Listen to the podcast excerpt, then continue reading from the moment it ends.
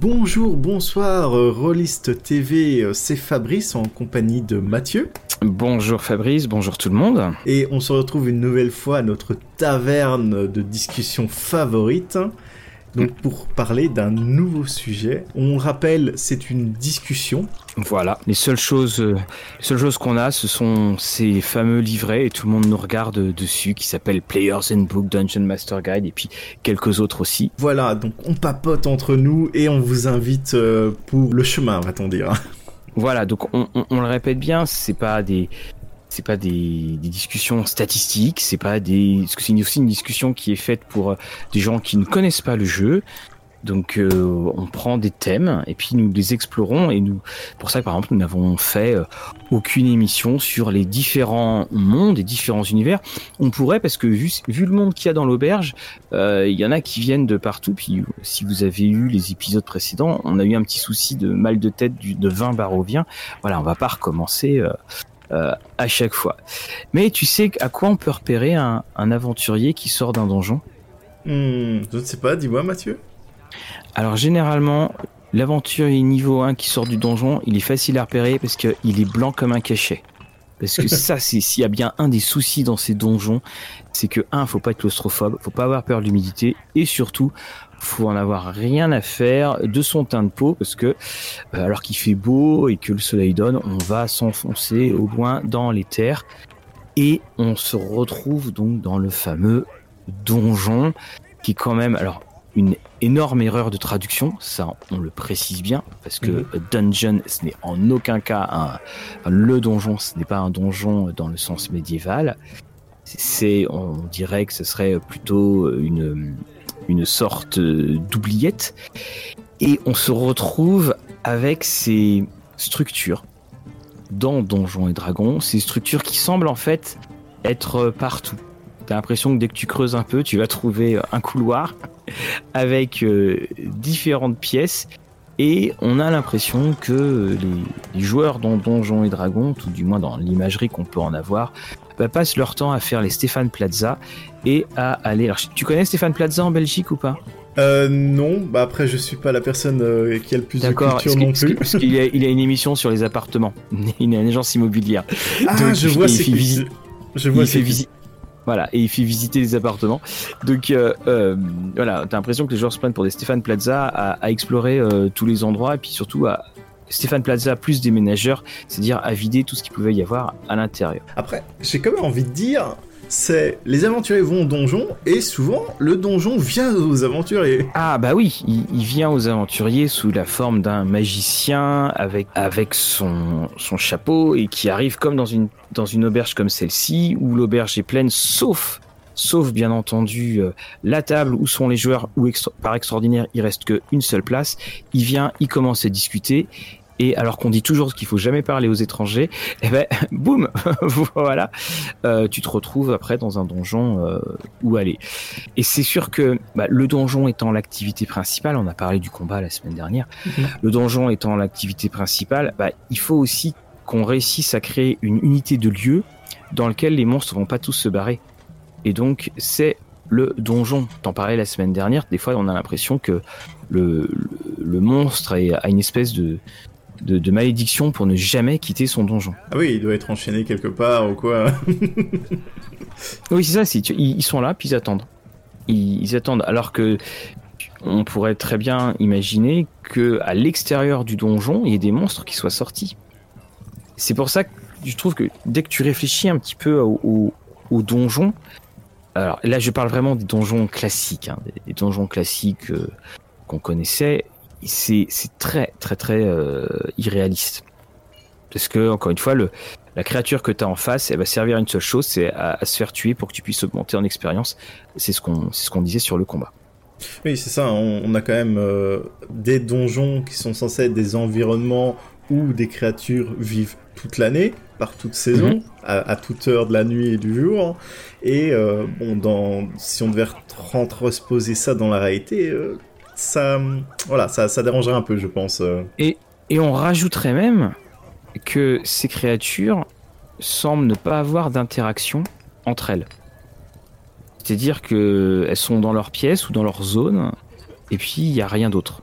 Ah, de temps en temps, on peut voir quand même des petits passages à droite et à gauche dans les aventures, euh, comme quoi il y aurait des interactions, on va dire, euh, de conflits entre tel groupement. Mais bon, en général, c'est plutôt rare et c'est réservé à certains modules euh, très spécifiques, Oui. on va-t-on dire. C'est- Oui, ah, tout à fait. Alors c'est pour ça, là je, te- je te- je te parlais de ça dans, dans le stéréotype du donjon, parce que là je vais reparler de, de Maze of Blue Medusa, où alors là tu as vraiment, vu que ça fait des milliers d'années qu'ils vivent ensemble, tu sais qui aime qui, qui euh, peut pas sentir l'autre, euh, et c'est là pour le coup c'est très très intéressant parce que tu peux monter les, les uns contre les autres. C'est ça qui est ça qui est bien. C'est vrai que alors, on, on connaît des grands donjons, euh, et, et autres. Euh, tu regardes ou le palais de la princesse Argenta, qui était un des, un des premiers euh, scénarios euh, de, la, de la boîte rouge de Donjons et Dragons. Où alors là, tu te retrouvais avec euh, euh, les abattoirs juste à côté des fosses, enfin, juste à côté de la cuisine ou des fosses sceptiques. Je, je grossis le trait, mais c'était à peu près ça. C'est quand tu regardais, tu disais, ça doit pas être pratique comme euh, comme endroit. Et c'est vrai que le donjon, bah, c'était aussi donc à la fois cette unité de lieu et on parlait encore de ce côté euh, wargame, c'était un endroit qui devait être matérialisé parce que comme ça, avec ta figurine, tu savais où tu pouvais aller. Oui, effectivement. D- d- D'ailleurs, je, je crois me souvenir, c'est euh, au tout début, le terme Dungeon Master, et donc Mhm. euh, du donjon, justement, venait de ce fait-là. C'était qu'au tout début, tu avais les Dungeon Masters qui avaient créé un donjon, et les euh, players allaient de Dungeon Master en Dungeon Master faire jouer le donjon, son donjon. C'était pas, tu jouais des aventures qui allaient être différentes, ça allait être le Dungeon Master qui allait toujours produire son donjon, éventuellement le peaufiner, etc. Au tout début du jeu, hein, j'entends bien. C'était Oui, lors euh, d'une interview avec, euh, sur la chaîne de euh, Matt Colville qui interrogeait un, un- donc un joueur qui, qui avait connu vraiment le tout début en Californie de Donjons et Dragons. Donc c'était intéressant de, de, de voir ces, ces petites anecdotes.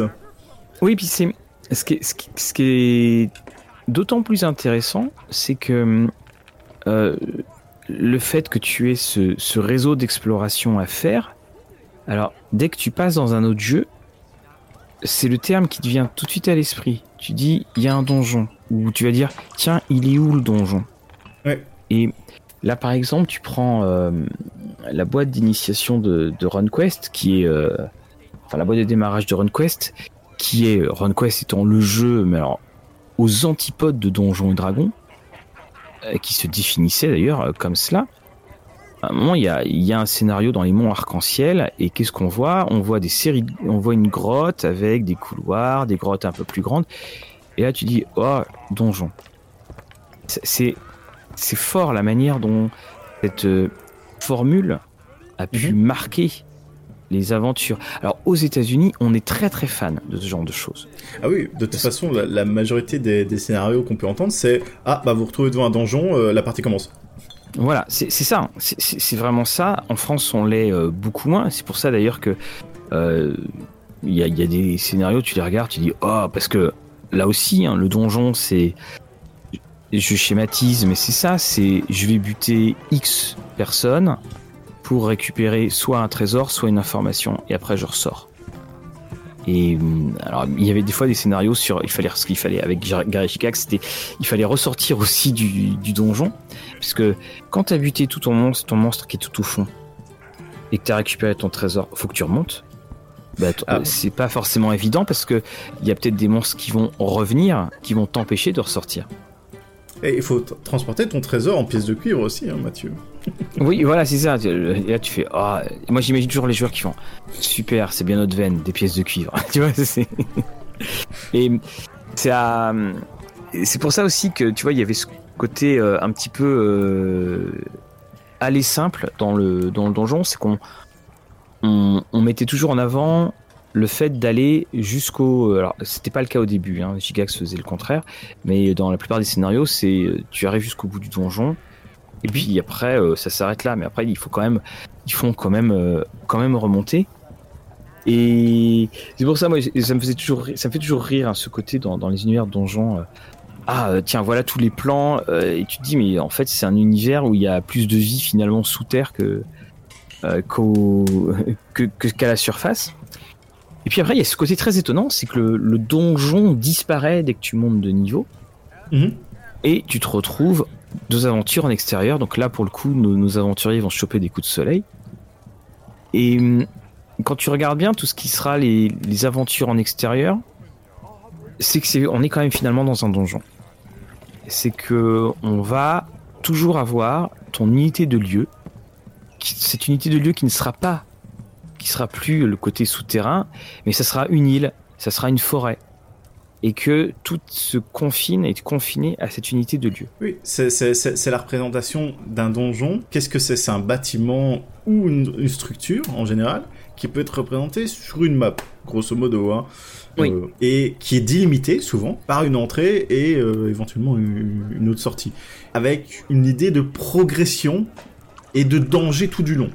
Voilà. c'est... Mhm je pense qu'on a ce structure et euh, ce construct de, donjon comme on l'entend maintenant et qui a quand même vachement évolué, je pense. Mhm.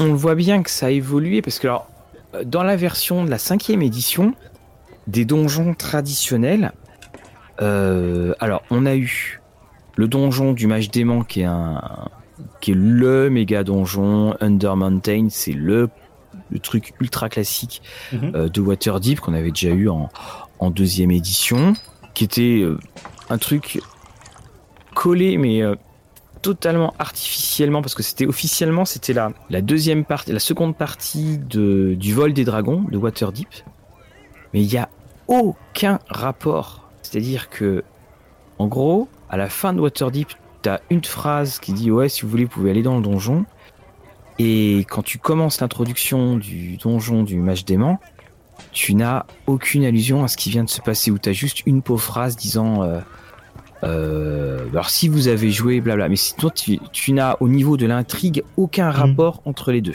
On a vu qu'on était arrivé à ces conclusions qu'au final c'était plus quelque chose de mécanique, c'est-à-dire que tu jouais la première partie pour être au bon level avant de rentrer dans, dans, dans, le méga donjon. Voilà, parce qu'en fait, et, et puis dans le genre méga donjon, euh, là t'es pas prêt de revoir le soleil parce que c'est la seule aventure euh, officielle 5ème E qui finit niveau 20. C'est la seule on, a des scénarios où on peut jouer des très hauts niveaux, mais ce sont juste des scénarios. Et là, c'est niveau 20. Bing, voilà. Alors nous, on sortait de Maze, donc qui est déjà un méga donjon. ça, alors ça aussi, c'est la notion du euh, méga donjon. C'est-à-dire que tu sais que ça va durer, euh, euh, ça, va durer longtemps. Et les seules en fait occurrences de donjons, on retrouve ça dans les contes du portail béant, où on va remettre au goût du jour des scénarios qui sont des scénarios euh, classiques et qui mhm. allaient euh, de la création de donjons, le fameux euh, les tombes de, de l'horreur, à des, des, côtés. Il y avait, il y avait, je crois, de, mémoire, il y avait la une des aventures qui a, fait, qui a servi de test à, à la cinquième édition. Mais là encore, on se retrouve aussi avec alors les fameux, la fameuse chose aussi qui représente le, le donjon, bah, c'est la carte. Oui. Et moi, c'est quelque chose qui m'a toujours énormément embêté.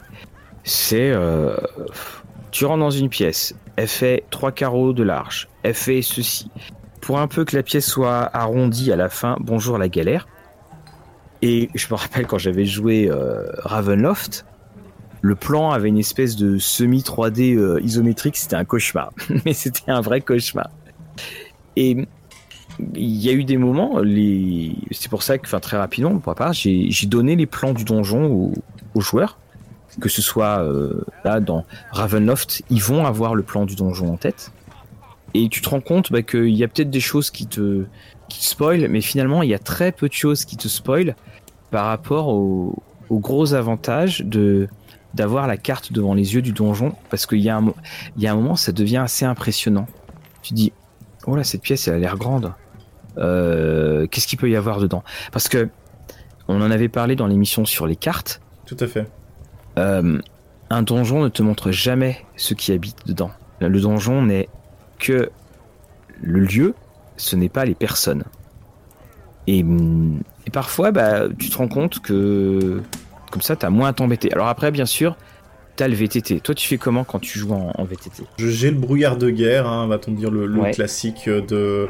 Et euh, bon, vu que je l'avais déjà dit lors des de l'émission sur les cartes, je, suis un peu un salaud, c'est-à-dire que euh, au lieu de forcément mettre les, les, plans et que mes joueurs sachent dans quelle direction ils, doivent aller parce qu'ils se font ah il y a encore de la place à droite et à gauche, bah non je mets beaucoup de noir en fait, donc ils savaient jamais où, où commence ou finit le donjon, donc euh, voilà pour garder cet aspect de mystère. C'est une menace. Alors moi ça, je, trouve que cette invention du brouillard de guerre, c'était quand même, euh, c'est assez super pour pour le VTT, pour le coup. Euh, après, certains, euh, on le voit régulièrement dans dans les critiques et, certains vont dire oui mais finalement on a l'impression de se retrouver dans du jeu vidéo pour ma part je leur donnerais pas foncièrement tort là-dessus mais c'est tout simplement c'est la représentation d'un imaginaire qui qui se retrouve sur un écran on a un peu sur, un, médium euh, qui, est entre les deux au final c'est à dire que tu, vu que tu, quittes ton univers papier entièrement que pour avoir du virtuel. Et je sais bien que, bah, on avait parlé lors, de l'émission euh, sur les cartes, c'est que pour que ton joueur soit assez attentif lorsque tu joues sur VTT, il faut souvent lui donner une carte pour qu'il soit représenté quelque chose ou quelque chose de visuel. Sinon, tu le perds, il part sur Facebook, il part checker ses mails, il, voilà. Ah, c'est terrible. Ça, c'est non, non, mais c'est ça, c'est terrible. Il faudra un, jour qu'on en parle parce que moi, ce que je trouve terrible, c'est que tu vois, à la base, tu fais du jeu de rôle pour t'évader de la réalité, mhm. mais tu te retrouves avec euh, ces foutues distractions qui font que tu t'évades plus de la réalité. Tu t'évades de la réalité d'un côté, mais de l'autre côté, tu fais tout pour y retourner. Et, et je trouve qu'il y a quelque chose qui est ultra antinomique c'est comme les gens qui sont au cinéma qui envoient des SMS, tu vois, c'est à peu près ça. Et le ou qui a, et, puis là, de toute façon, on, le fait tous, hein, bien sûr, hein, que tu regardes une série puis tu regardes ton téléphone en même temps.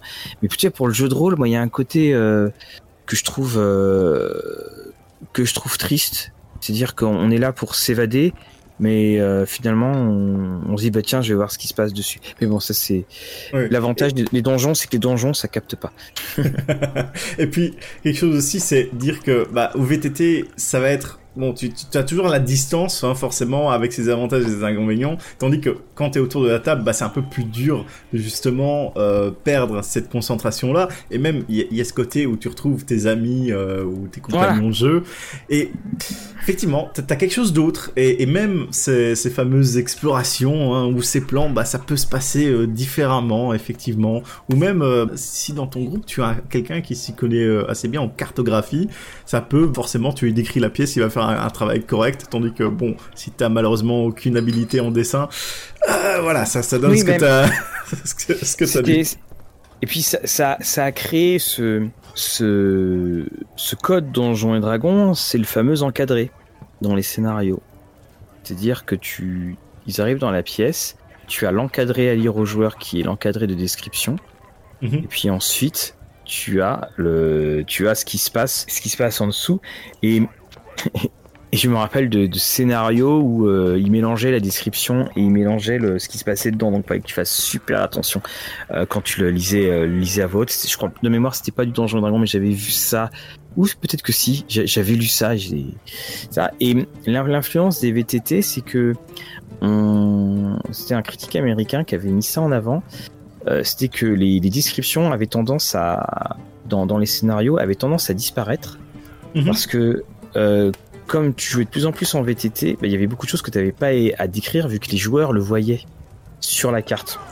Tu, tu, as ça, et puis après, ça peut te permettre éventuellement de passer du temps à stimuler d'autres sens avec les VTT, étant donné que tu as déjà la représentation visuelle plus ou moins, ou des fois bah, tu précises ah oui euh, faites pas attention à ça, au fait euh, là euh, c'est des armoires pleines de livres ou il n'y a pas les livres au final, parce que bon des fois tu réutilises des maps que tu trouves sur internet donc forcément t'improvises un peu. Et donc ce que, je disais c'est de pouvoir travailler d'autres sens, c'est-à-dire on avait vu dans le DMG il parlait d'odeur, il parlait de mmh. bruit et ce genre de choses que une fois que tu as ta représentation visuelle, bah, tu peux passer un peu plus de temps à décrire ce genre d'aspect que qui te prendrait du temps sur ta description visuelle au final. Et donc, je sais que moi, c'est quelque chose en tant que Dungeon Master, j'ai dû m'améliorer sur ça. C'est les descriptions. Je trouvais que je donnais pas assez de descriptions. Mais c'est pas évident non plus parce que finalement, ton donjon, encore une fois, c'est juste un lieu de passage et c'est juste un prétexte pour euh, avoir un endroit où tu vas te défouler. Et, c'est vrai que, ben, on, où est-ce que je, oui, c'était dans quand j'ai fait la, critique de Untold Encounters, qui est un supplément d'habillage. Mhm. Euh, dans la, la, partie euh, donjon, parce qu'en fait, il, t'aidait pour euh, faire vivre tes, tes descriptions urbaines, tes descriptions de nature en extérieur et tes donjons. Et justement, dans les donjons, qui m'avait surpris, c'est que on jouait beaucoup sur la perception et sur la description. Mhm. Sur euh, tel, tel poignet ouvragé et tout ça. Et c'est c'est vrai que c'est là où je m'étais rendu compte qu'effectivement, euh, c'est pas des choses qu'on fait parce que quand dans le donjon, c'est le fameux vous entrez dans une pièce euh, et et puis certes il y a un décor, mais régulièrement le décor il sert pas il sert pas à tant de choses que ça.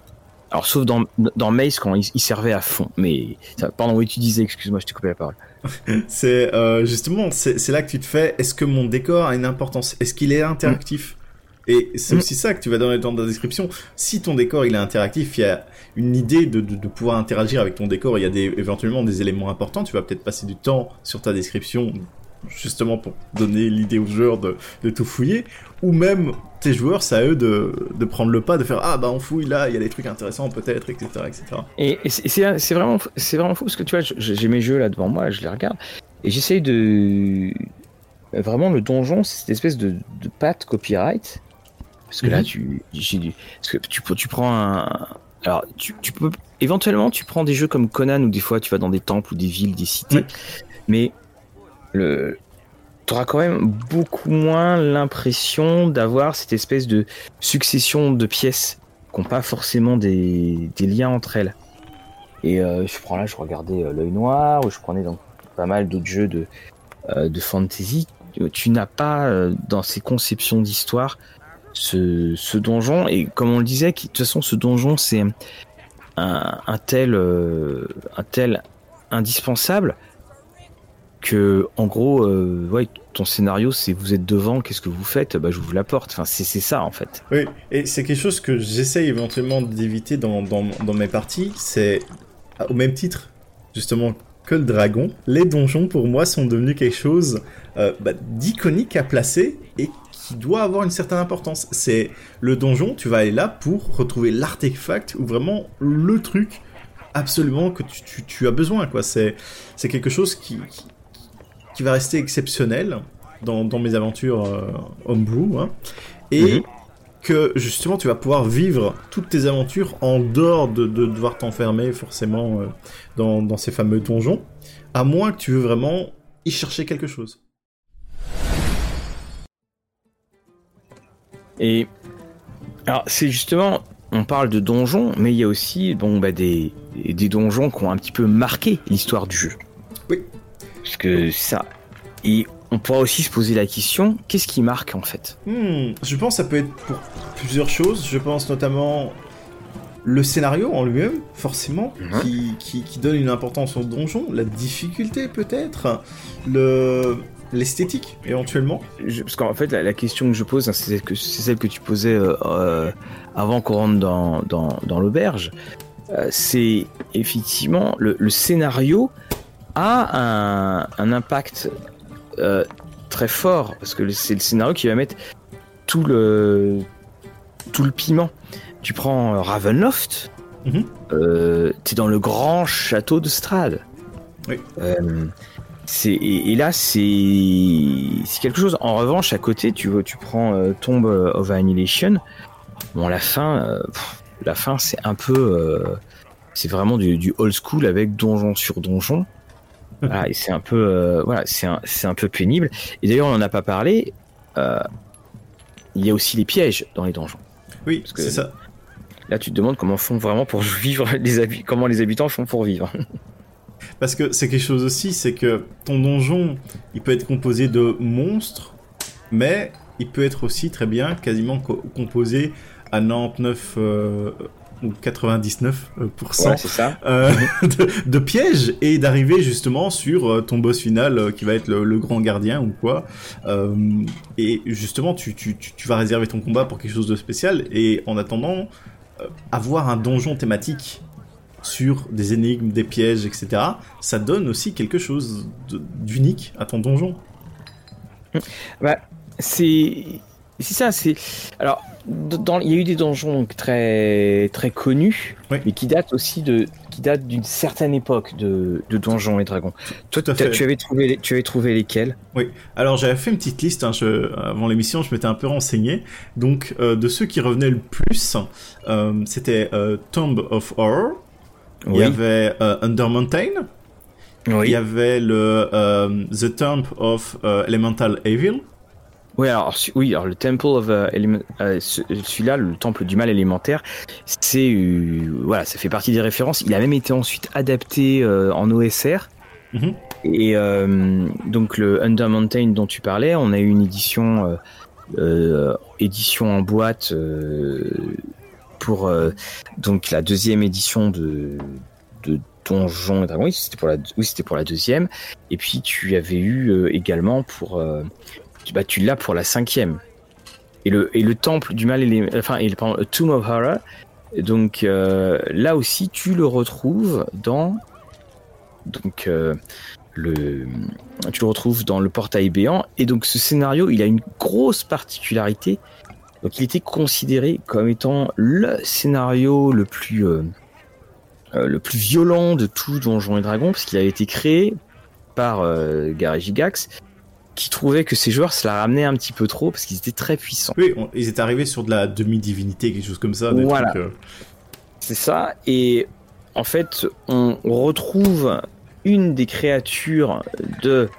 euh, donc la créature, c'est la la liche ou je crois je crois que c'est une demi liche enfin je sais plus mais donc c'est Mhm. Acererak qui est en couverture de de la cinquième édition du Dungeon Master cinquième édition et il avait une particularité et c'est pour ça que je trouve que ce, scénario est très bien et d'ailleurs c'est dommage c'est dommage que Wizard n'ait pas suivi ce qui a pu être fait dans la version originale, c'est que tu te retrouvais, en fait, c'était le premier scénario où tu montrais des choses aux joueurs.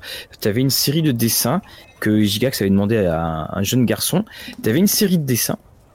Donc tu voyais un couloir, tu voyais une pièce, et les joueurs devaient te dire où ils allaient en fonction, en, en- en montrant du doigt où ils allaient. Et, la, la- la- et la, la grande force de Tomb of Horrors, c'est pas du tout, euh, c'est pas du tout le, euh, les monstres sont les pièges.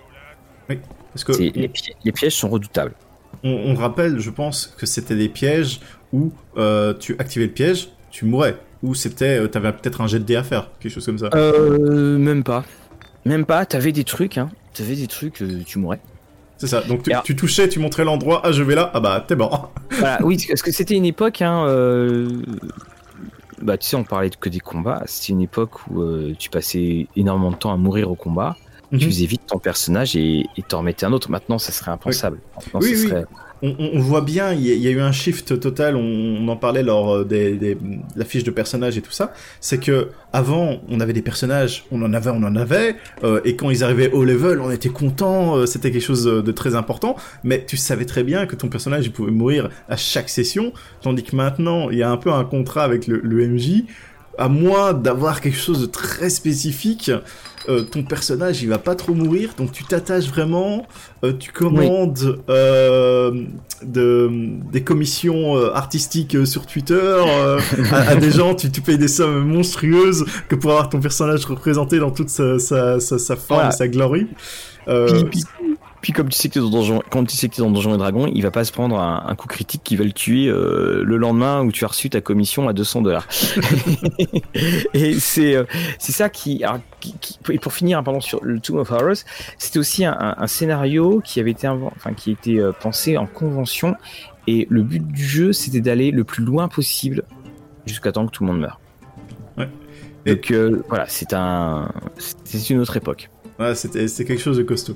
Et sinon, euh, pour continuer un peu les, les- dans les donjons, la, la petite liste, Mhm. euh, il y avait aussi euh, White Plume Mountain. Alors White Plume, oui, White Plume. Alors c'est que tu retrouves aussi, voilà, enfin la, le fameux supplément, les contes du portail béant. Donc, et pour ceux qui ne connaissent pas, le, le portail béant, c'est dans Waterdeep et c'est le, la taverne qui a été construite sur le au en fait, au, on va pas dire au sommet, c'est que au, milieu de la taverne, tu as une espèce de cratère, tu descends dans ce cratère et en fait, tu es dans le donjon, le fameux donjon du Mage Fou, le, le fameux donjon de Under Mountain, c'est-à-dire la taverne est faite on, on, mettra une petite image. La taverne est faite pour que les, les, aventuriers descendent, et donc on les voit qui descendent, puis des fois ils ne remontent pas. Ouais. c'est, c'est, voilà, c'est la grande différence. Et ils ont fait donc dans les contes du portail béant, ils ont repris, je, je crois que c'est de mémoire, c'est 6 ou 7 scénarios, mm-hmm. parmi les scénarios les plus connus, et hum, qui remettent au goût du jour de la cinquième, avec même d'ailleurs des petits conseils, euh, des petits conseils de jeu. Mais alors c'est très clair, de toute façon, ils l'écrivent bien au dos c'est euh, ils, disent, ils disent, ils écrivent quelque chose comme préparer les feuilles de personnages. C'est-à-dire que même pour la cinquième, euh, ça va beaucoup mourir. Oui, ça. Faut pas prendre ton personnage euh, auquel tu viens de commander ta, ta voilà, commission. Ça. Et c'est là où je me dis que bah, tous les sites de génération de, de, de, de PJ, ils sont excellents pour ça. Mm -hmm. C'est-à-dire que Ou même un one shot.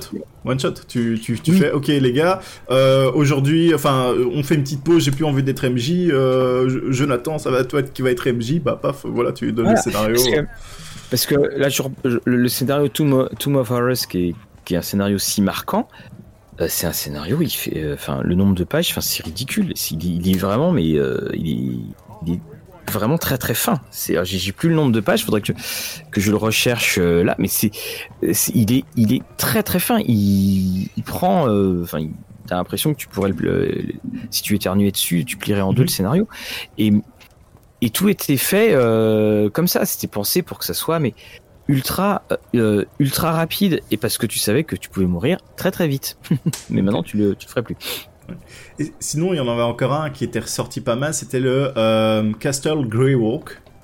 Ah oui, Castle Greyhawk, oui, bah, du monde de euh, du monde hein, de, Greyhawk. Donc bah, évidemment, c'était Gigax qui l'avait fait.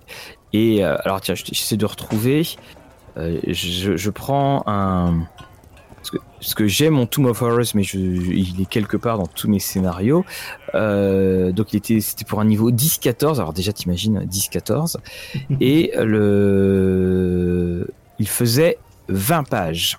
Et il y avait en plus un, un petit livret de 12 autres pages.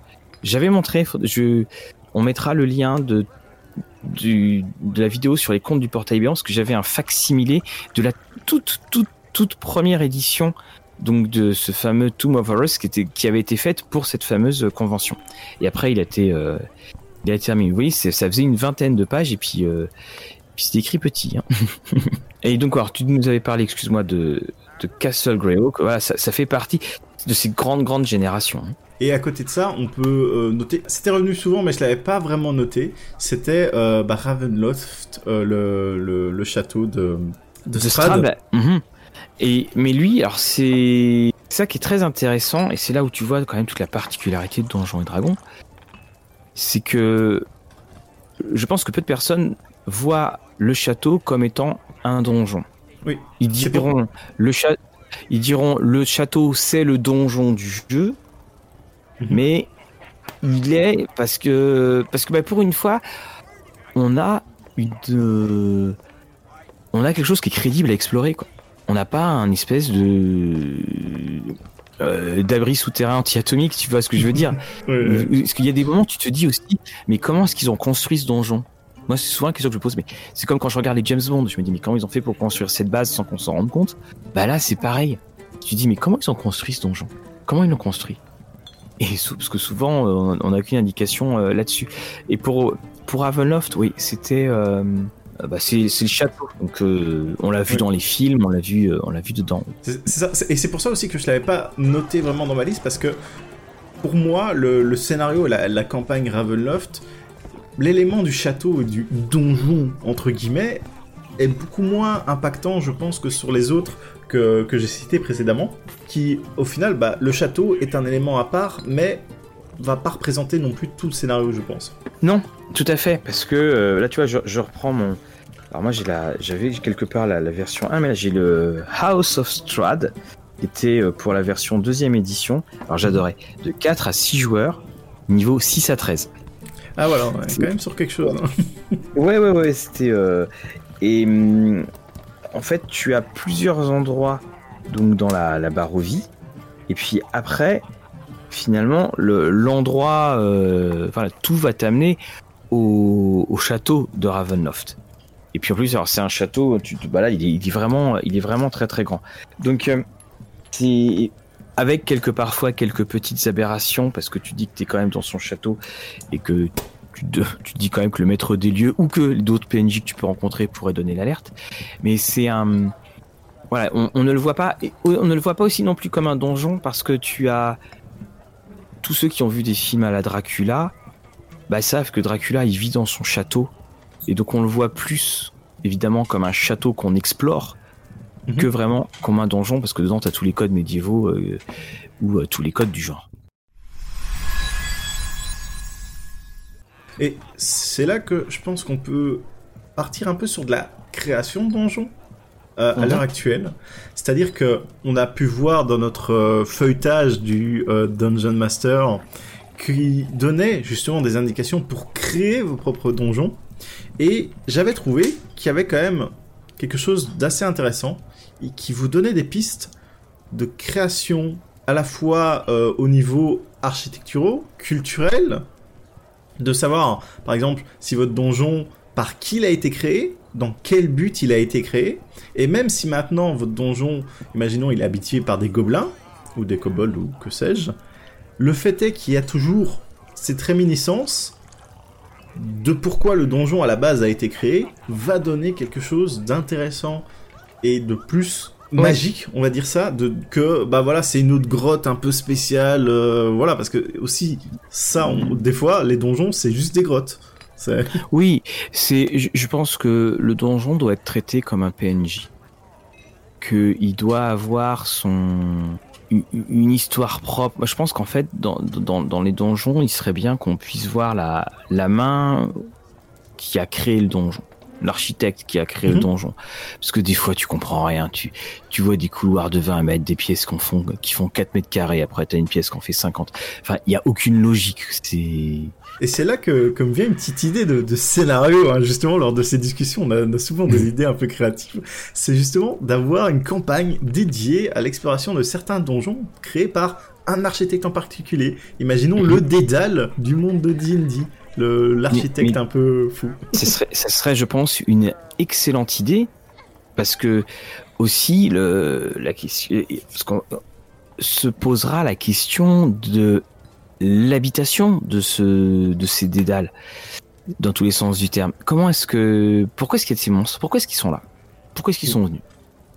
Euh, y avait-il quelqu'un euh, Quelle est cette peuplade? Ouais, il y, aurait, euh, il y aurait tout ça. Et puis et puis aussi, euh, alors je sais qu'il y avait eu un jeu vidéo où tu, euh, tu jouais, le, je ne me rappelle plus comment c'était, Dungeon, Death Trap Dungeon, c'est pas ça? Où en fait tu jouais le, le rôle de, de, enfin tes ennemis c'était les aventuriers qui rentraient dans le donjon. Ah oui, il y en a, il y en a eu quelques-uns. Oui, euh. bah il y avait eu Dungeon tout court, je pense. Et, et, et c'est aussi une question qu'on qu'on qu'on pourra se poser, c'est comment est-ce qu'on a commencé à l'habiter?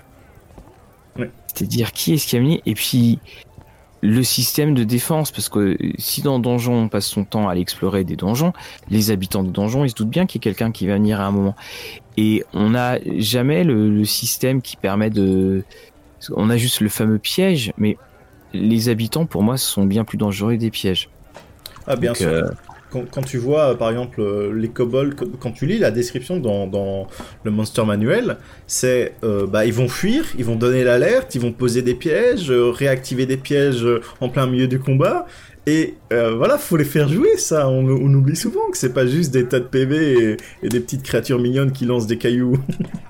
Oui, puis ça pourrait être aussi un moment, bah, si vous le faites, bah, si vous le faites, les, enfin, s'il y a des problèmes, vous, bah, les créatures bloquent la, sortie, puis dans le genre la bloque, la bloque quoi.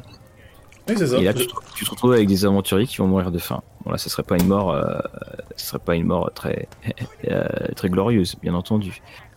Mais c'est une des, une des manières peut-être de le rendre euh, plus vivant. Mais c'est sûr qu'il faut voir, le voir. Un donjon, c'est comme une sorte de gigantesque arène Mhm. où tu vas rencontrer euh, plein de bébêtes et puis que tu vas t'arranger pour, euh, pour en sortir avec le plus grand nombre de, de points d'expérience. C'est ça. Et, et je pense que c'est intéressant d'analyser certains euh, donjons célèbres, notamment le Temple of Elemental Evil, que bah, j'avais regardé quelques vidéos d'analyse dessus, donc c'est pour ça que j'en Mhm. parle.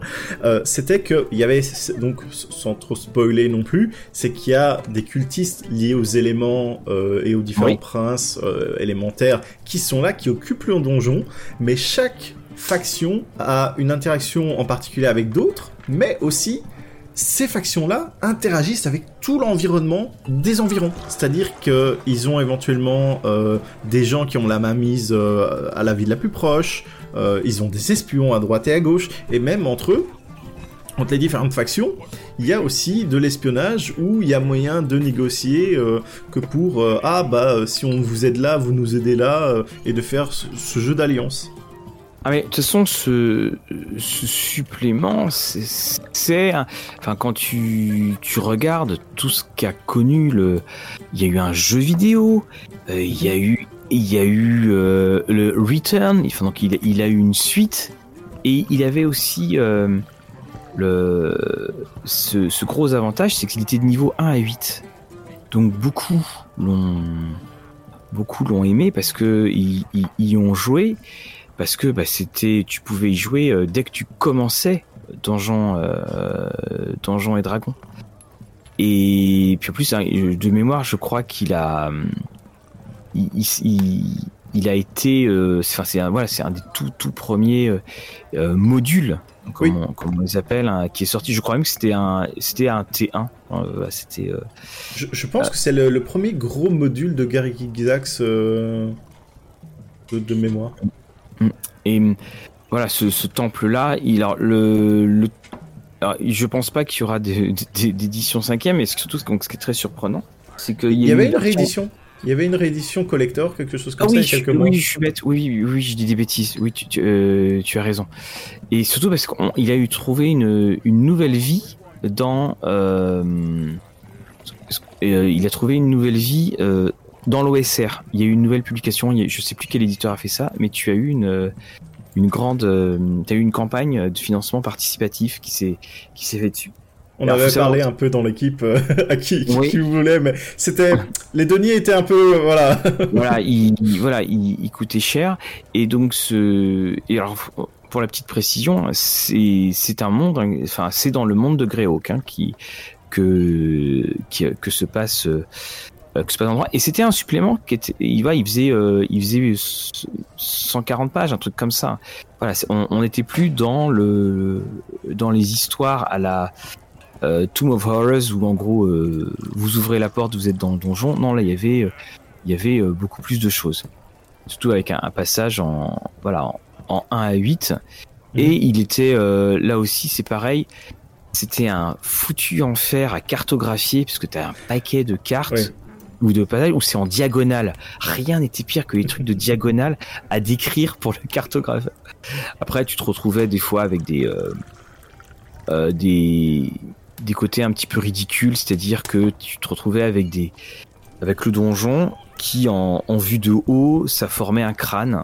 Alors ce qui servait à rien parce que de toute façon personne pouvait voir une, vue de haut quoi. Donc c'est ça, ça fait partie bon de ces euh, de ces petites choses là c'est quand, les joueurs découvraient tu te retrouvais avec des euh, enfin le découvrais tu dis ah ah ça fait un- ça fait comme un, un crâne mais c'est vrai que cette campagne là voilà c'est une une des campagnes mythiques et c'est un, un très très gros euh, un, un très très gros donjon qui avait été euh, qui avait été créé Bah voilà, je, je pense qu'on a, on a fait un peu le tour euh, de Oui. nos donjons. tout à fait Euh, Ouais. N'hésitez pas donc à nous donner aussi euh, ce que vous en pensez. Qu'est-ce que vous privilégiez éventuellement dans vos donjons Si euh, qu'est-ce que vous changez aussi par rapport euh, aux donjons euh, classiques qu'on peut retrouver euh, dans les aventures? Parce que bien sûr, les campagnes on customise, on customise toujours un peu, Mathieu. Enfin, je ne sais pas si Oui, ah oui moi je fais que ça Le, Oh. le nombre de donjons que j'ai pu faire sauter pour les transformer en, en- en d'autres endroits. Je, je- je trouve vraiment que le plus le, le donjon pour moi c'est- c'est euh, il y a une sorte euh, je vais pas dire que c'est la mort de la description mais finalement euh, voilà finalement tu as toujours un moment où tu vas avoir que des murs autour de toi et un plafond et ça c'est quelque chose qui est- c'est jamais quelque chose qui m'a euh, euh, qui m'a attiré et c'est c'est aussi effectivement euh, quelque chose qui est très américain. hein. Le, donjon n'est pas du tout. le donjon n'est pas si fréquenté, enfin n'est pas si aimé que cela par euh, le public, euh, le public français, voire le, le public euh, européen. D'ailleurs, petite question en y pensant, juste, je viens d'y penser. Est-ce que l'Underdark, donc le le- l'autre monde, le, Oui, c'est le ça, je monde en dessous, est-ce que, que tu considères, est-ce que tu considères ça comme un donjon ou pas du tout? Bah, là, on est dans, on est dans le même syndrome Ravenloft pour moi, c'est-à-dire que on va peut-être pas forcément le qualifier tout de suite de donjon, mais dans les faits, c'est, on dira, ah oui, c'est le, donjon. C'est-à-dire que. J'avoue aussi que c'est pas des trucs euh, que je trouve d'une d'une imagination folle, parce que là, tu sens très clairement qu'on est dans une création ludique et que euh, il y a un mec à un moment qui dit hey tiens on va faire une espèce de donjon infini. En gros un, un gros ça et, ça va être juste en dessous. Donc euh, si vous voulez jouer encore une fois on va dire que vous tombez dans, dans l'Underdark et vous avez même pas d'introduction de scénario à faire. Voilà c'est- moi c'est ça comme ça que je, que je vois les choses. Mais bien entendu euh, voilà c'est uniquement uniquement ma perception en tout cas, ben, on va sortir de notre auberge. Un grand merci à tous ceux qui nous font des retours. N'oubliez pas également, si vous voulez qu'on aborde certains thèmes, alors encore une fois, ce sont des thèmes de Donjons et Dragons, euh, n'hésitez pas à, nous le dire, que ce soit sur notre Twitter, que ce soit sur notre Facebook, euh, que ce soit, soit où vous voulez d'ailleurs. N'hésitez pas à nous le dire, on se fera un plaisir de, de d'éplucher et de discuter euh, au sujet euh, de ce thème. Alors je crois dans des thèmes à venir, on va parler des dessins et de, de l'art de euh, Donjons et Dragons. Et puis euh, après, on a beaucoup de choses. On va parler de la, la guilde de Donjons et Dragons. Et puis bien entendu, on aura euh, de nouveau euh, des euh, invités. Eh ben, elle était bien bonne cette petite bière. Elle était bien parce que c'est-. Ça aussi, quand tu vas dans un donjon, faut toujours faire attention aux, aux bouteilles parce que euh, voilà, si, tu te casses la figure à un escalier que tu vois pas, euh, donc euh, tu voilà, tu te retrouves avec ce genre de problème. En tout cas, Fabrice, je te dis à la semaine prochaine. À la semaine prochaine, tout le monde. Au revoir et que vos parties soient belles.